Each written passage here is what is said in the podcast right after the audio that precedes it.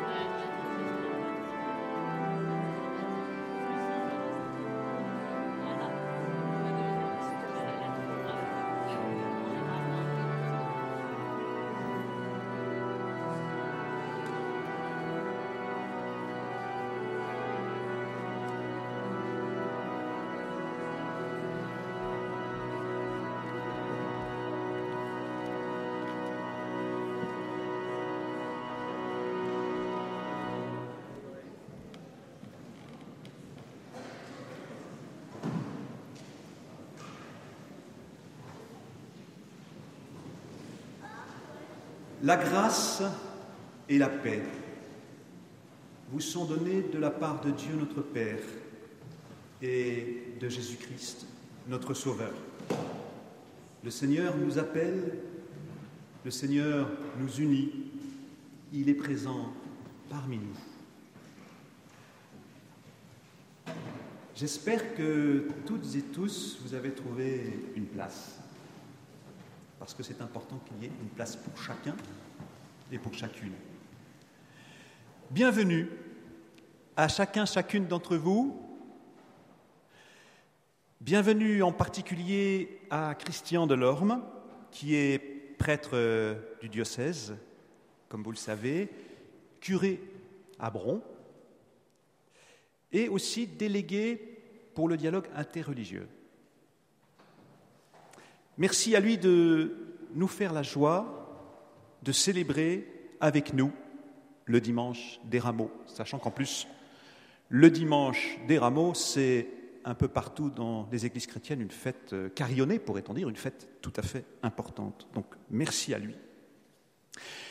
Bienvenue aussi au club des amis de RCF Lyon, qui sont venus nombreux parmi nous ils nous ont rejoints ce matin et nous sommes heureux de les accueillir.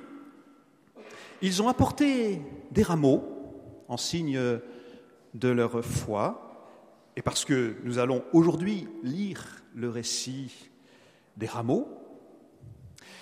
C'est donc aujourd'hui un grand jour puisqu'ensemble nous vivons un temps de rencontre et de prière œcuménique. Nous allons chanter. Je vous invite à prendre sur euh, les feuillets que vous avez trouvés, j'espère, sur vos bancs. Peut-être en manque-t-il un peu. J'espère qu'il y en a au moins un pour deux. Ces petits feuillets que vous avez sur vos bancs, je vous invite à vous lever pour qu'ensemble nous chantions Ils ont marché au pas des siècles vers un pays de joie.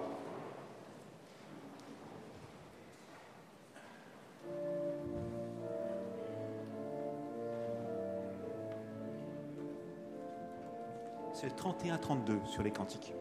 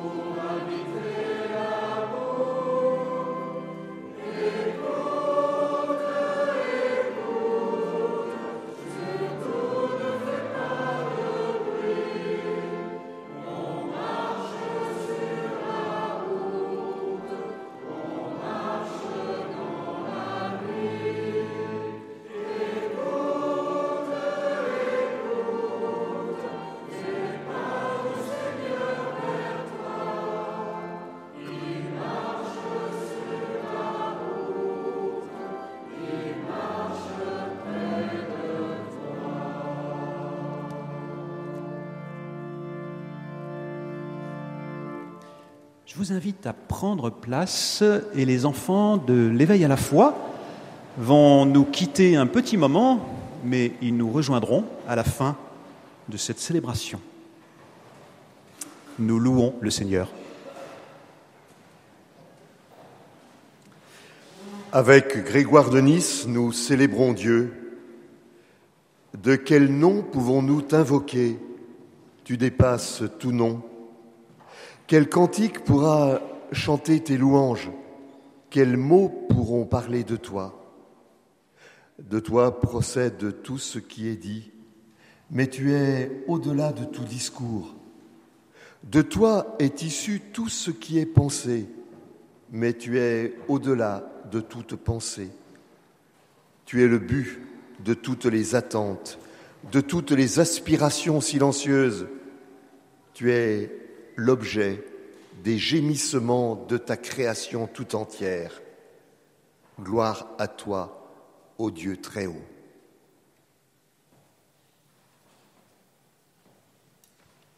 Et nous prolongeons cette belle prière de louange en entonnant ensemble le 36-22.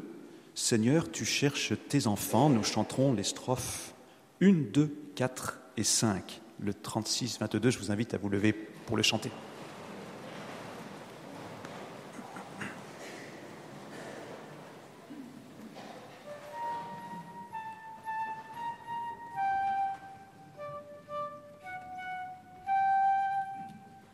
Seigneur, tu cherches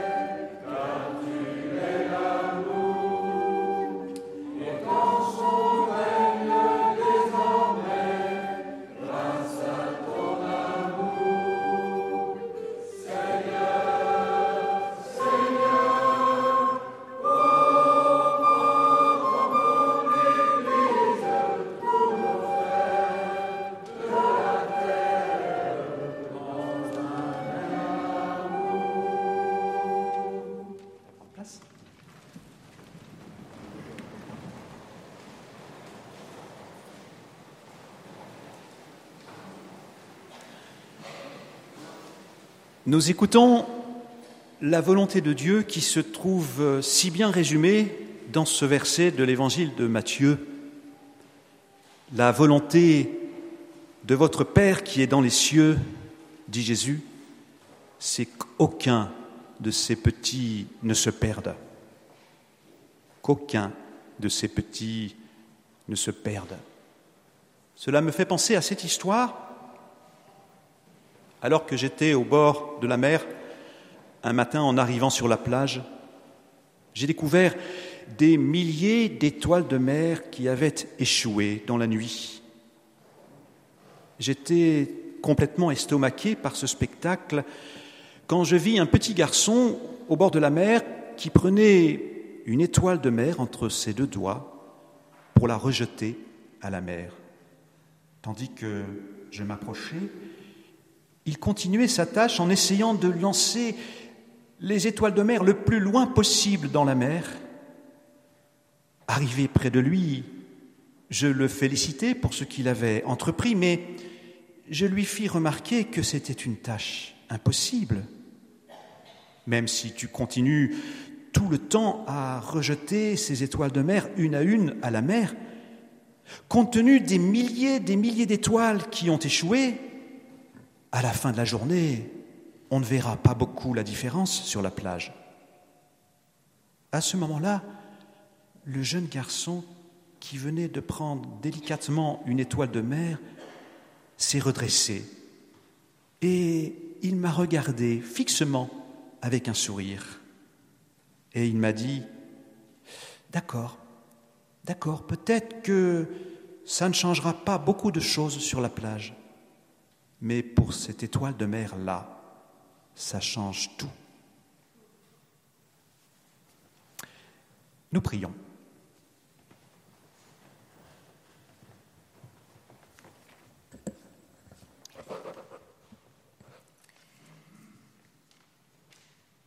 Seigneur Jésus,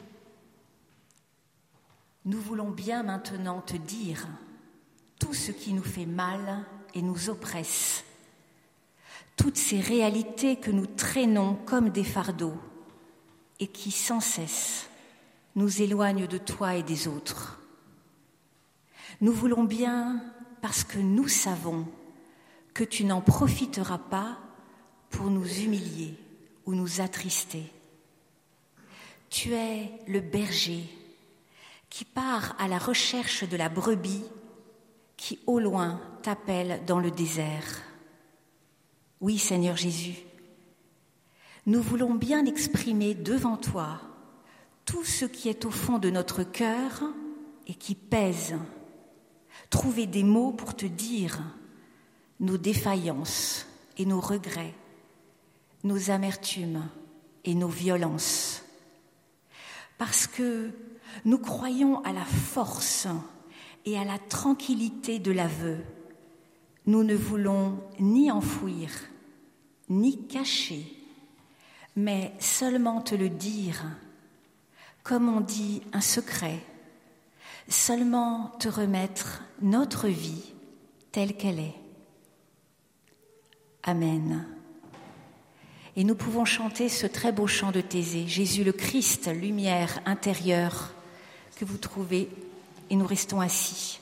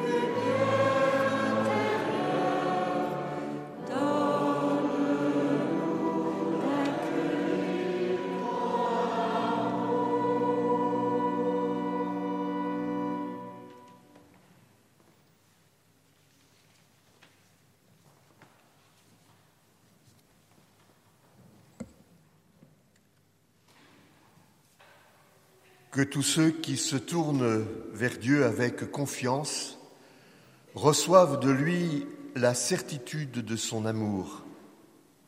Dieu est amour, nous dit l'apôtre Jean. L'amour de Dieu a été manifesté envers nous en ce que Dieu a envoyé son Fils, son unique dans le monde, afin que nous ayons la vie par lui. Et cet amour consiste non pas en ce que nous avons aimé Dieu, mais en ce qu'il nous a aimés et qu'il a envoyé son Fils comme pardon pour nos péchés. Nous, avons vraiment vu et nous attestons que le Père a envoyé le Fils comme sauveur du monde. Nous avons connu que l'amour que Dieu a pour nous est vrai et nous y avons cru. Dieu est amour. Celui qui demeure dans l'amour demeure en Dieu, et Dieu demeure en lui éternellement.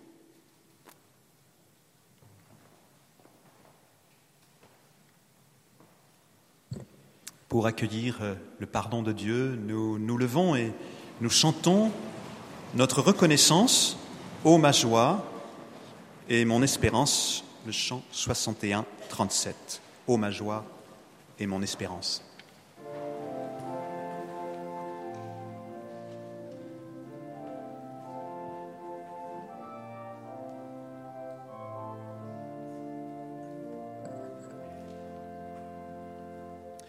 Ô ma joie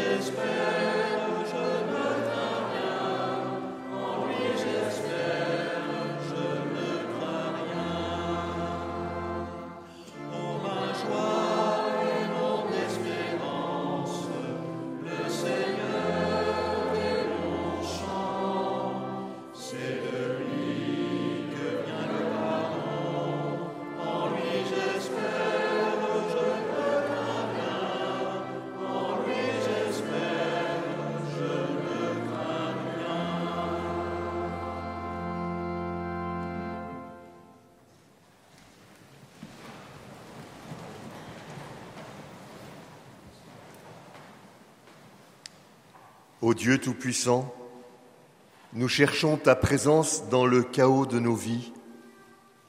Envoie-nous ton esprit afin que nous puissions comprendre ces passages de la Bible que nous allons écouter. Nous te le demandons au nom de Jésus le Christ, notre Sauveur. Amen.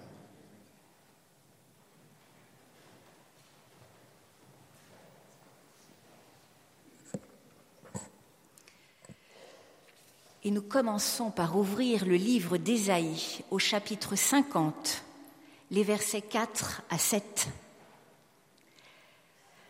Le Seigneur Dieu m'a donné le langage des disciples pour que je sache soutenir par une parole celui qui est épuisé. Chaque matin, il éveille, il éveille mon oreille pour que j'écoute à la manière des disciples.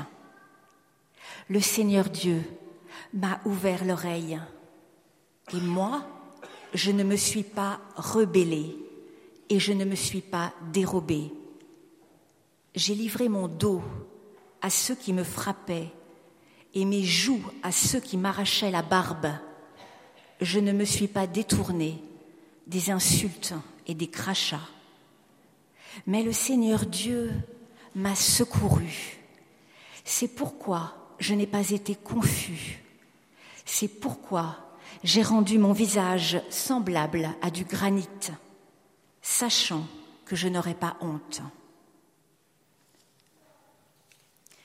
Et pour la deuxième lecture avec Julie, nous ouvrons le livre des Philippiens. Donc Philippiens chapitre 2, versets 6 à 11. Comportez-vous entre vous comme on le fait quand on connaît Jésus-Christ. Il possédait depuis toujours la condition divine, mais il n'a pas voulu demeurer l'égal de Dieu. Au contraire, il s'est dépouillé et il a pris la condition de serviteur. Il est devenu homme parmi les hommes et il a été reconnu comme homme. Il s'est abaissé et il s'est montré obéissant jusqu'à la mort, la mort sur une croix.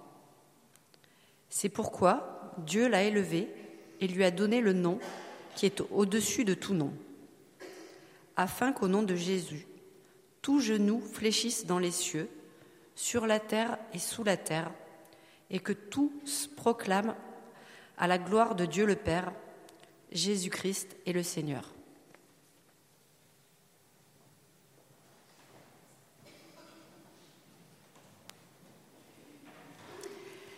Et enfin, la troisième lecture se trouve dans l'Évangile selon Matthieu, au chapitre 21, les versets 1 à 11.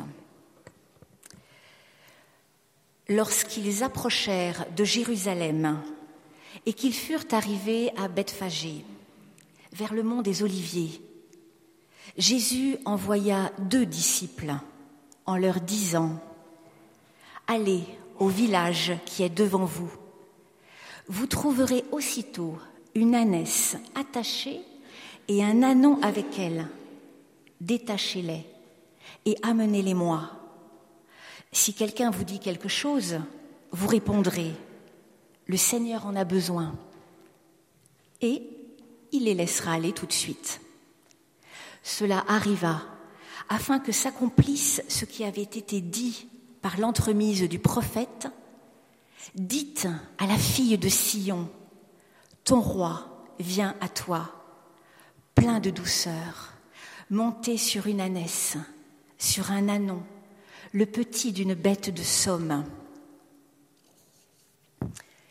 Les disciples allèrent et firent ce que Jésus leur avait ordonné.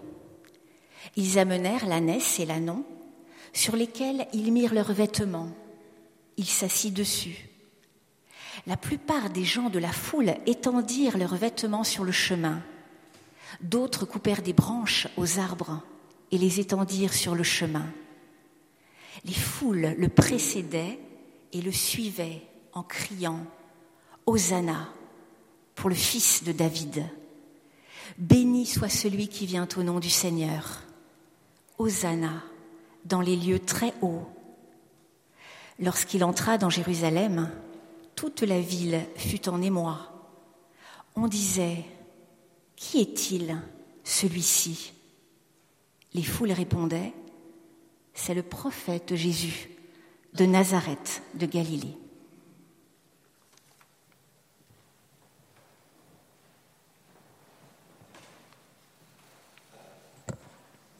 Je vous invite à chanter comme un souffle fragile. C'est le chant 2208. 2208, nous prendrons les strophes 1, 2 et 3. On peut se lever pour le chanter.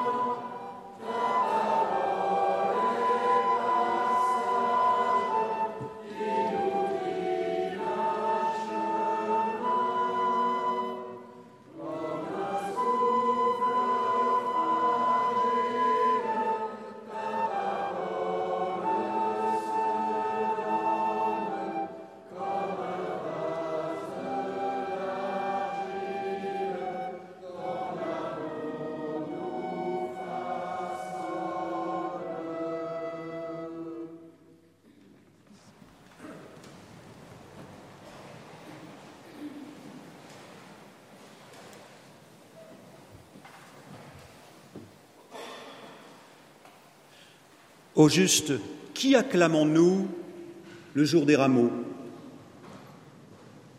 Un chef de guerre auréolé de gloire? Une puissance qui écraserait toute résistance sur son passage? Certainement pas. Jésus, vous l'avez entendu, arrive comme un serviteur, alors qu'on l'attend comme un roi. Il a choisi la monture d'une ânesse et d'un ânon, le moyen de locomotion habituellement utilisé par les petites gens de conditions modestes, ceux qui vivent dans l'ombre, loin des projecteurs, ceux qu'on appellerait peut-être aujourd'hui les invisibles. Oui, un serviteur désarmé, vulnérable, qui n'attire pas les regards sur lui. C'est ainsi que Dieu se révèle aux humains si l'on en croit le texte d'Ésaïe que nous avons lu à l'instant. Ainsi, déjà, en 600 ans avant Jésus-Christ, Ésaïe prophétise. Il prophétise la venue d'un Dieu qui ne brille pas par sa puissance, parce qu'il choisit de s'abaisser, parce qu'il a décidé de venir nous rejoindre au plus bas de notre condition humaine, parmi les humbles, les méprisés, les rejetés, dont la dignité est piétinée étonnant paradoxe qui ne cesse de nous surprendre et peut-être même de nous heurter. Ce Dieu que nos fantasmes dessinent comme un roi tout-puissant, invincible, le prophète Ésaïe annonce qu'il sera une personne rejetée, sans pouvoir, quelqu'un qui ne compte pour rien aux yeux du monde. Et cependant, quitte à choquer ses contemporains, avec toute la force de sa conviction, Ésaïe a l'intuition que Dieu se révélera ainsi, faible, désarmé, vulnérable. Et à ce moment-là, bien sûr, il ne sait pas que c'est Jésus qui donnera corps et chair à sa prophétie.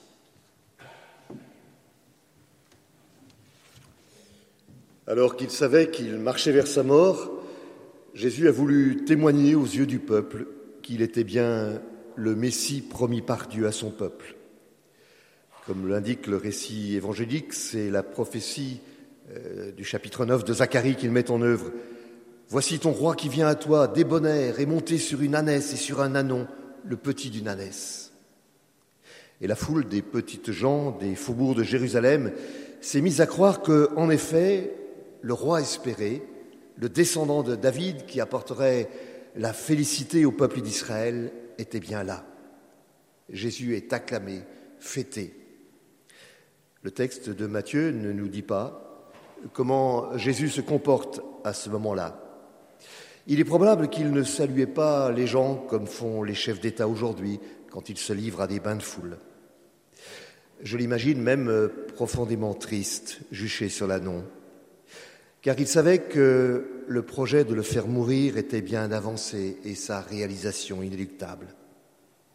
Du coup, je trouve que cette procession des rameaux comporte une dimension amère, car nous savons que quelques heures plus tard, cette foule qui a acclamé Jésus va s'écrier à mort, à mort à son encontre, quand Pilate demandera qui il doit libérer, Barabbas ou Jésus? Une fête tragique, comme toutes les fêtes excessives. On peut penser que la foule qui acclamait Jésus croyait qu'un miracle allait survenir, le bonheur tout à coup servi sur un plateau. On voit ce genre de réaction régulièrement quand il y a des élections et même des coups d'État, et qu'un nouveau pouvoir s'installe, porteur de plein de promesses irréalisables. Pourtant, Jésus n'a jamais rien promis de tel. Au contraire, il a proclamé qu'étaient heureux ceux qui pleuraient, heureux les persécutés pour la justice. Je crains que ce genre de malentendu euh, ne reste très vrai chez nous aujourd'hui. Quand nous nous tournons vers Dieu, ne sommes-nous pas tentés de vouloir qu'il se montre tout-puissant, capable de résoudre nos problèmes comme par un coup de baguette magique? En Jésus, Dieu s'est manifesté comme un frère, comme un ami, comme l'un de nous, pauvre et fragile, mendiant d'amour. Dieu paradoxal, en même temps tout-puissant et en même temps sans pouvoir. En entrant à Jérusalem, Jésus est entré aussi en chacun de nous. Il est venu à notre rencontre, le Messie pacifique. Il est venu se mêler à notre vie, le Fils du Dieu vivant. Avec nous, voire au-dessous de nous, quand il lave les pieds de ses disciples. N'est-ce pas mieux que au-dessus de nous?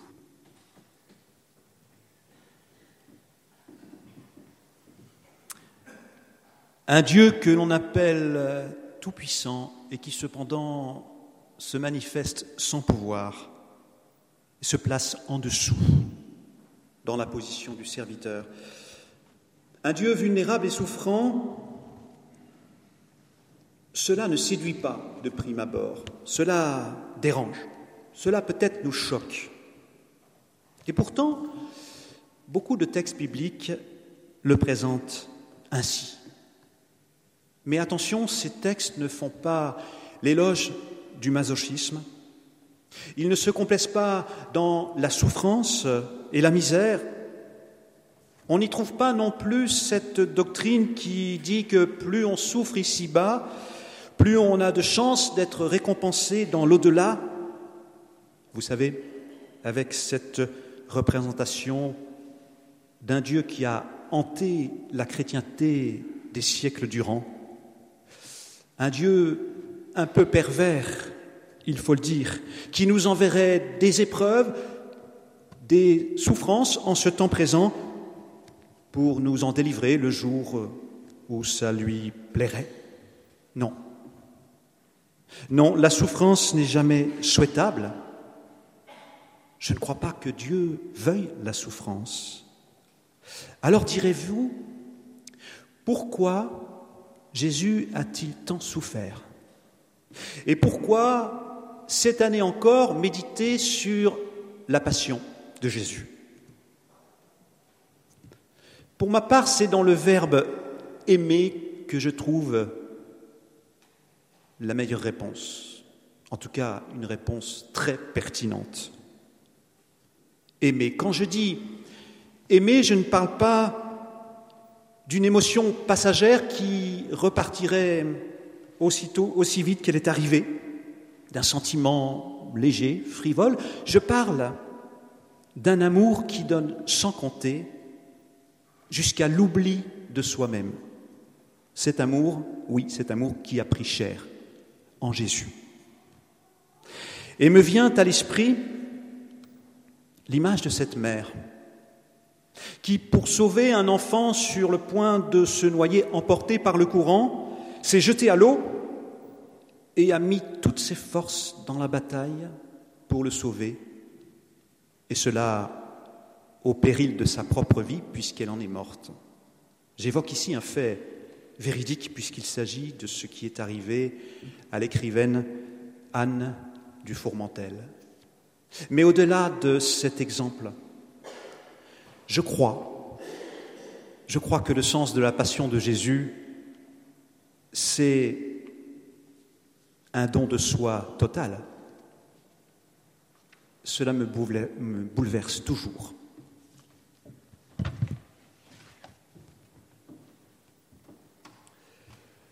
La souffrance est toujours haïssable. Il n'y a pas de bonne souffrance. La douleur des parents qui perdent un enfant, le calvaire des personnes victimes de catastrophes euh, naturelles ou des effets de la guerre, les supplices endurés, par tous les torturés du monde, les affres de la maladie et de la solitude. Dieu ne peut pas vouloir cela pour ses créatures. Et si Jésus a vécu la passion qui fut la sienne, ce n'est certainement pas pour que la souffrance soit magnifiée. Au contraire, sa terrible passion, son horrible mort, pendu et asphyxié au bois de la croix, constitue une dénonciation définitive de la violence, une dénonciation définitive de tout ce qui peut détruire l'homme autant dans son corps que dans son esprit et dans son âme. La croix est un scandale. Protestants, euh, orthodoxes et catholiques, nous avons des pratiques différentes quant à la représentation, voire euh, la vénération de la croix. Euh, vous, protestants, vous donnez à voir des croix toutes nues, sans représentation du corps du Christ, car il est ressuscité. Les orthodoxes, eux, représentent bien le corps du Christ, mais un corps glorieux. Depuis le Moyen Âge, c'est-à-dire depuis la période des grandes pestes, les catholiques, eux, euh, ont choisi de, de représenter le Christ souffrant sur la croix. Et cela a pu encourager des dévotions masochistes. Pourtant, il y a à l'origine de ces représentations du Christ souffrant deux idées, je crois, tout à fait pertinentes. La première, quand nous contemplons ainsi le Christ en agonie, ce sont toutes nos souffrances et toutes les souffrances du monde que nous voyons aussi. Et tout cela est absolument insupportable. La croix, dès lors, peut nous aider à nourrir en nous une culture du rejet absolu de la violence. La deuxième euh, idée, interprétation, en Jésus, Dieu est venu partager la souffrance des hommes. Il a souffert comme nous. C'est vraiment l'un de nous et il peut nous comprendre.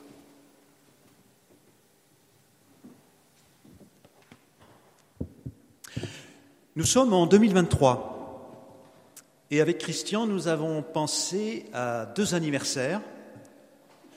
Celui de l'arrestation de Roland Pury par la Gestapo ici au temple de la rue Lanterne alors qu'il s'apprêtait à monter en chair pour célébrer un culte où une dizaine de jeunes catéchumènes devaient être baptisés ou confirmés.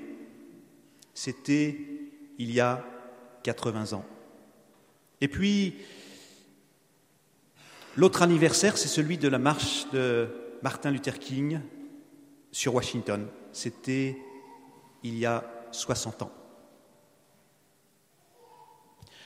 Or, je crois, c'est à la lumière de leur foi en Jésus-Christ que Roland Pury, Martin Luther King ont vécu leur engagement. Non pas parce qu'ils se prenaient pour le Christ, bien sûr, mais parce qu'ils étaient inspirés par lui. Oui, je crois qu'ils ont été habités, eux et leur épouse aussi, car on oublie trop souvent le rôle que leurs épouses ont joué dans cette histoire. Oui, ils étaient habités, habités par ce même amour qui habitait Jésus. Oui, je sais, le mot amour est tellement galvaudé, tellement utilisé à toutes les sauces qu'on n'ose plus le prononcer. Mais quel autre mot utiliser Quel mot aussi fort? Car c'est un amour qui va jusqu'au don de soi et qui fait toute la place à l'autre. C'est un amour qui donne tout ce qu'il peut pour sauver, sauver celui qui est rejeté, méprisé, menacé de mort. Je pense aux familles juives sous le régime nazi, celles qui se sont réfugiées dans les greniers de ce temple juste au-dessus de nous. Je pense aussi aux Afro-Américains méprisés, rabaissés à cause de la couleur de leur peau et auprès desquels Martin Luther King s'est engagé.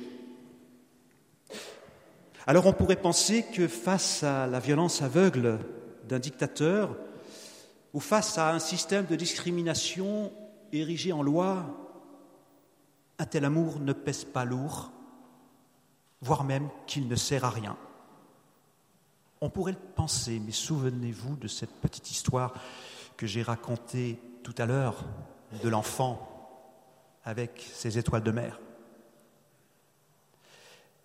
Notre foi en Jésus-Christ nous montre que l'amour est une véritable force de résistance contre la violence, contre la folie meurtrière. L'amour de Jésus que nous célébrons en entrant dans cette semaine sainte ne se termine pas par la mort. Ce n'est pas la mort qui a le dernier mot. Le récit de la Passion ouvre sur la résurrection. L'amour qui habite Roland de Purie met sa propre vie en danger, mais elle le conduit à sauver des vies. L'amour qui inspire Martin Luther King débouchera sur son assassinat, mais elle met en branle une véritable dynamique, une force qui parviendra à ébranler tout un système politique, juridique basé sur la ségrégation. Je crois, à longueur de page, les évangiles nous disent que l'amour est la seule puissance qui vaille, la seule puissance capable de transformer les cœurs et de faire jaillir la vie toujours à nouveau.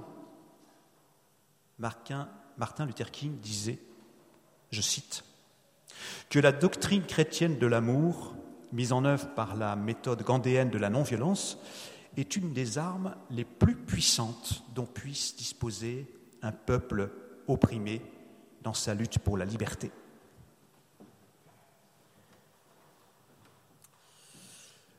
Comme Christian vient de le rappeler, cette année 2023 et notamment celle du 60e anniversaire de la marche sur Washington et du célèbre discours de Martin Luther King I Have dont on dit qu'il est un discours qui a contribué a changé la face de l'Amérique. Nous avons d'ailleurs avec nous Pierrick Eberhard, le fils du pasteur Paul Eberhard, qui était à Washington ce jour-là. Martin Luther King a rêvé le monde à venir. Pourtant, il n'était pas un doux rêveur. Toute sa vie de pasteur baptiste, il a affronté le mal, l'injustice, le racisme, la violence. Comme euh, Jésus son maître, il savait qu'il marchait vers une mort précoce, victime de la haine qui est dans le monde. Mais tout nourri de la Bible et de la lecture qu'en font les Negro Spirituals, il était sûr qu'il y a un au-delà du malheur, un au-delà de l'injustice, un au-delà de la mort. D'une certaine manière, Jésus aussi était un rêveur. Et peut-être que Dieu lui-même est un rêveur. Car euh, croire dans une, dans humanité capable de se laisser aimer, de se laisser transformer, de pouvoir euh, participer à la vie du royaume qui est la vie de Dieu elle-même, cela ne demande-t-il pas de savoir rêver? Ce qui est finalement stupéfiant quand on lit la Bible et quand on écoute le Christ, c'est l'incroyable foi, l'incroyable foi en l'homme dont Dieu témoigne. Je crois en l'homme, dit Dieu sans cesse.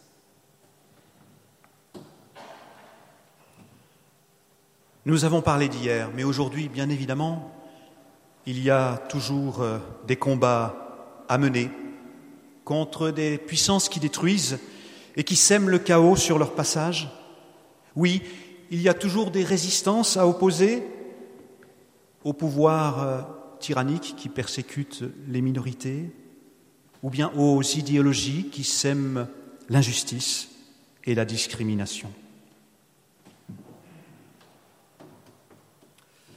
En effet, l'amour de Dieu pour l'homme n'est pas un amour mièvre.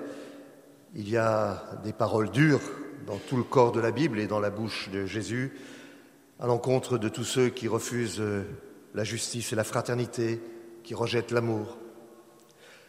L'amour de Dieu pour l'humanité, c'est un amour où se fait entendre la colère en face de tout ce qui opprime l'homme, qu'il s'agisse des abus des puissants ou des contraintes religieuses excessives.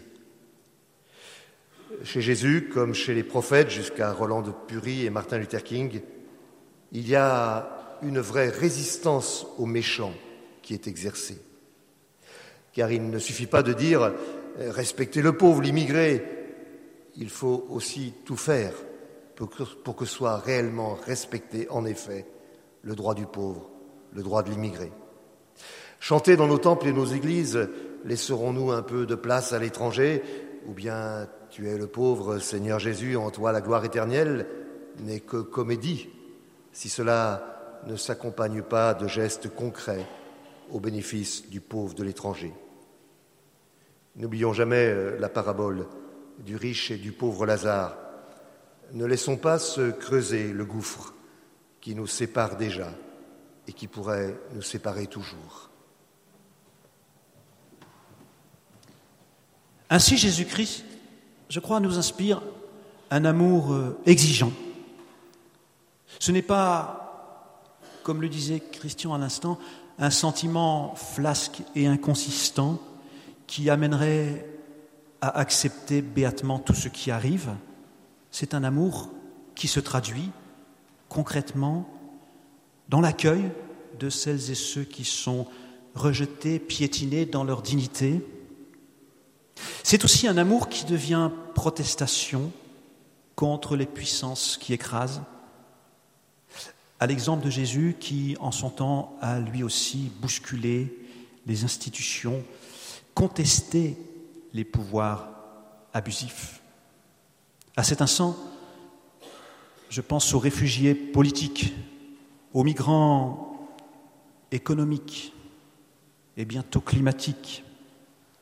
L'accueil et l'accompagnement que nous leur proposons par l'intermédiaire des différentes associations qui existent, et il y en a beaucoup sur Lyon, Lanterne Accueil ici sur la paroisse, mais bien d'autres sur la métropole, cet accueil est tout à fait important, mais il ne nous dispense pas de protester chaque fois que cela est possible. Protester contre ces pouvoirs qui contraignent tant de gens à fuir leur pays et contre les ordres établis qui réduisent la personne humaine à une quantité négligeable. Alors, que Dieu nous soit en aide, je le dis, pour moi aussi, pour nous tous, que notre prière et nos engagements soient portés par le désir que son règne vienne, comme nous le disons chaque dimanche, et que son amour triomphe de toutes les puissances du mal. Amen.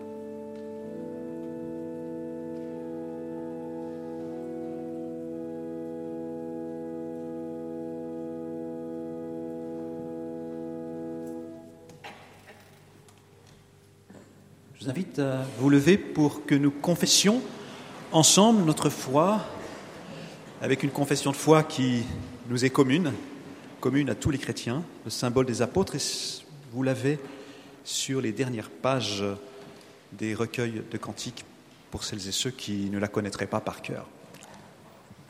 Nous la disons ensemble d'une même voix. Je crois en Dieu, le Père Tout-Puissant, Créateur du ciel et de la terre. Je crois en Jésus-Christ, son Fils unique, notre Seigneur, qui a été conçu du Saint-Esprit, qui est né de la Vierge Marie. Il a souffert sous Ponce Pilate, il a été crucifié, il est mort, il a été enseveli, il est descendu aux enfers. Le troisième jour, il est ressuscité des morts, il est monté au ciel, il siège à la droite de Dieu, le Père Tout-Puissant. Il viendra de là pour juger les vivants et les morts. Je crois en l'Esprit Saint, je crois à la Sainte Église universelle, la communion des saints, la rémission des péchés, la résurrection de la chair et la vie éternelle. Amen. Et les enfants arrivent parmi nous. Avec eux, nous restons debout toujours et nous chantons le 36-18, le chant 36-18. Nous marchons vers l'unité sur un air bien connu. 36-18, strophes 1, 2 et 3.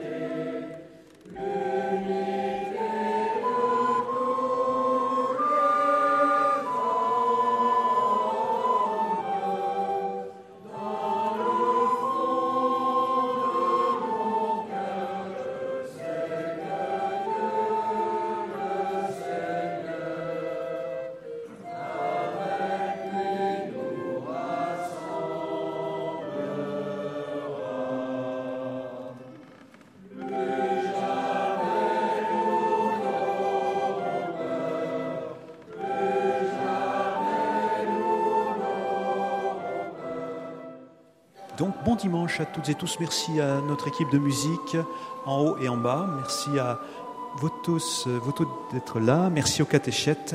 Et donc à tout de suite.